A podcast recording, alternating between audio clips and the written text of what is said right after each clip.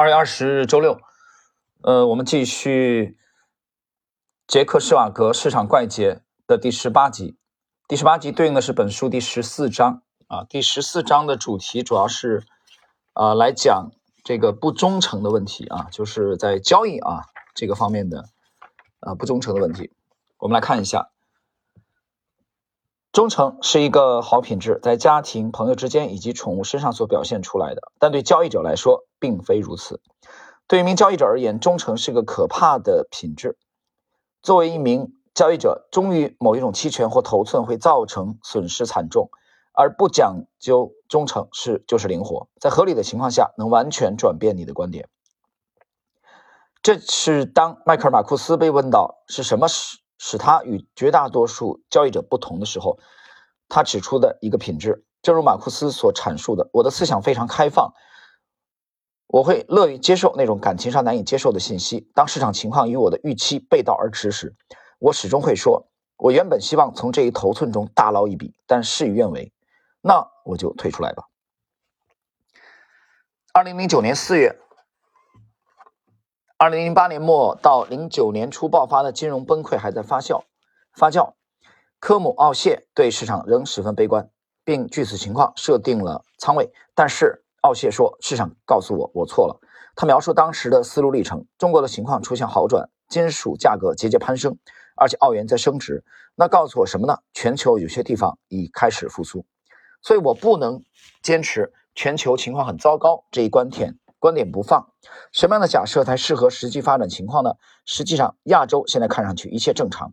那相应的情况是，这是一轮由亚洲引领的复苏。在意识到自己主要的基本观点错了之后，奥谢放弃了它，坚守他原先对于市场的预期会造成重大损失，因为股票和商品市场在该年度都开始出现反弹。相反，他通过机敏的意识到世界观出错了，并扭转他在市场方向上的偏差，在当年实现了盈利，即使他一开始的市场观点是完全不正确的。奥谢认为，乔治·索罗斯是灵活性的完美典范。乔治·索罗斯说。他说：“是我碰到过的所有人中最不会表现出后悔的一个。他不会对某个想法感情用事。当某笔交易出错时，他就会砍掉它，继续做些其他的交易。我记得有一次，他持有一个巨大的外汇头寸，一天交易额差不多达到了二点五亿美元。有一则金融新闻在谈到头寸问题时也提到了他。当时听上去好像这就是他的主要策略观点。之后市场出现了反向波动，而他的头寸就消失不见了，就这么清仓了。”我每隔两周就会单独采访一次保罗·杜德琼斯。在第一次采访时，琼斯对股市非常看空，并对标普五百指数重仓做空。而在我第二次采访时，他对股市的看法有了巨大的转变。他原本预期的从看空的角度跟随股市趋势失败了，这让琼斯确信自己错了，市场出清了。在我第二次采访中，他很确定地宣布，他不仅放弃了原先的看空头寸，而且依据他最先预测错误这一事实开始看多。在很短的时间里做出一百八十度大转弯，证明了琼斯所获得的交易成功背后的高度灵活性。而很棒的是，他观点的转变被证明是非常及时的，因为市场在之后几周上涨盈利。当迈克尔·普拉特对欧洲利率期货重仓看涨的时候，欧洲央行非常出非人这个非常出人意料的提高了利率，这对他的头寸是一次致命的打击。但是普拉特完全没有觉察到这一情况，因为当时他正从伦敦飞往南非的飞机上。就在他的飞机着陆后，他接到了自己的助理打来的紧急电话，告诉他发生了什么，并询问指示。普拉特问：“我们跌去了多少？”“差不多七千万到八千万美元。”他的助理回答。普拉特推测，如果欧洲央行已经开始提高利率，那么利率上升有可能还会继续。如果他不迅速采取行动，那么他会眼睁睁看着这笔交易在一周内变为亏损二点五亿美元。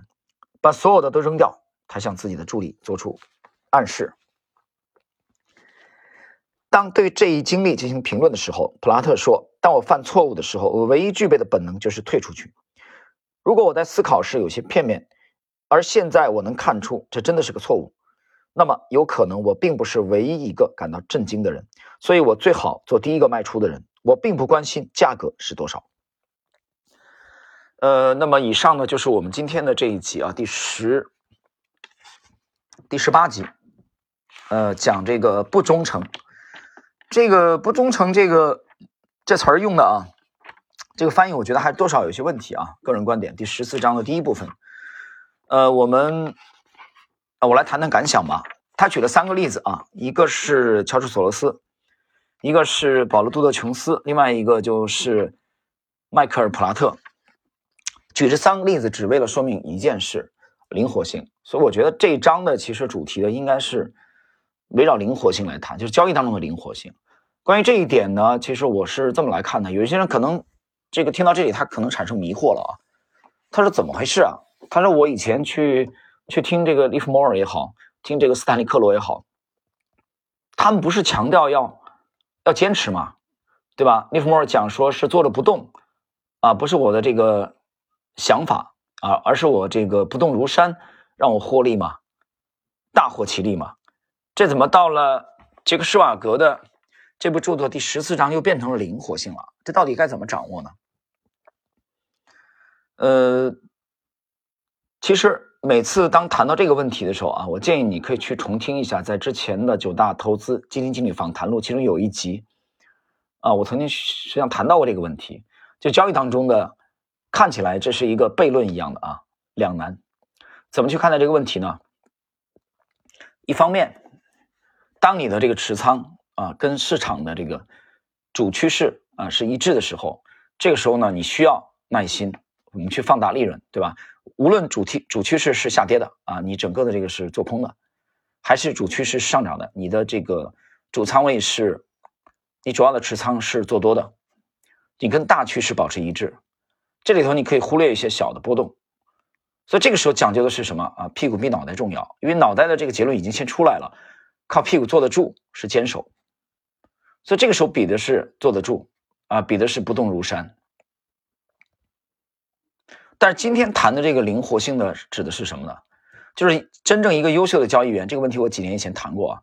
一个优秀的职业的顶尖的交易员，他应该具备一种平衡啊，他具备这种平衡。在喜马和这个知识星球半不红的专栏，我有一篇这个随笔写的就是这个问题啊，它应该是一种平衡。这个平衡呢，这个我当时举的例子是用九九年的时候，呃。韩国当时的第一高手，一九七五年出生的李昌镐九段，他统治了世界棋坛大概长达十七年的时间，啊，拿了无数的冠军。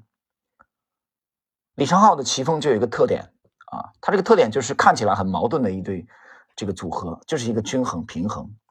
这个平衡呢，我们把它衡量为两种啊，两个层面。第一，寸土必争的啊这种机敏。这种机敏体现在机敏体现在这个大势的转折点，体现在局部的发力，啊，去抓住对手的破绽，啊，撕开突破口，这是他的机敏。